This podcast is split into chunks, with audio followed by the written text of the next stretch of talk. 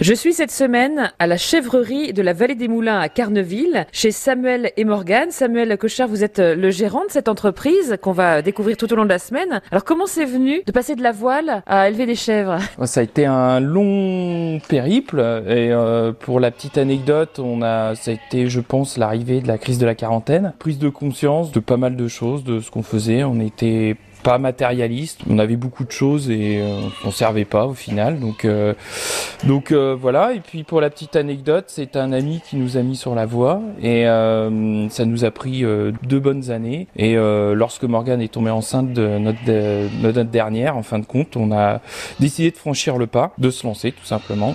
C'est une reconversion. Donc une reconversion professionnelle pour finalement créer cette entreprise avec bon nombre de démarches quand on n'est pas du tout dans le milieu et, et qu'on vient euh, de la voile comme vous d'ailleurs Samuel. Ah oui oui tout à fait. Bah faut être euh, patient, euh, assez courageux quand même parce que le, le, système est fait de telle façon à ce que euh, lorsque c'est une reconversion ça va pas spécialement très très vite. Mais il a fallu déjà nous euh, apprendre le métier. Comment vous avez fait d'ailleurs? En fin de compte on a tout, on s'est tout simplement renseigné auprès de la chambre d'agriculture qui nous a orienté sur un, un BPREA qui est l'équivalent d'un bac pro agricole pour adultes bien sûr. On a eu un an de formation avec des stages en entreprise. Vous avez fait votre stage où? On a fait notre stage au lycée agricole Le Robillard. Et alors qu'est-ce qui vous a plu? Un peu tout, c'est-à-dire euh, bien sûr apprendre euh, économiquement comment ça se passe parce qu'il y a tout ce côté-là qu'on connaît un peu moins de, de l'agriculture.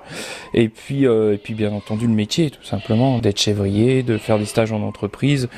Et puis de monter sa propre euh, boîte. Et de monter sa propre boîte, c'est-à-dire que effectivement le, le, le principal c'est d'être son propre patron, d'avoir euh, ses propres responsabilités. Ça des avantages et des inconvénients, bien entendu. Mais euh, ça fait voir l'envers du décor et euh, s'aperçoit que tout n'est pas si simple.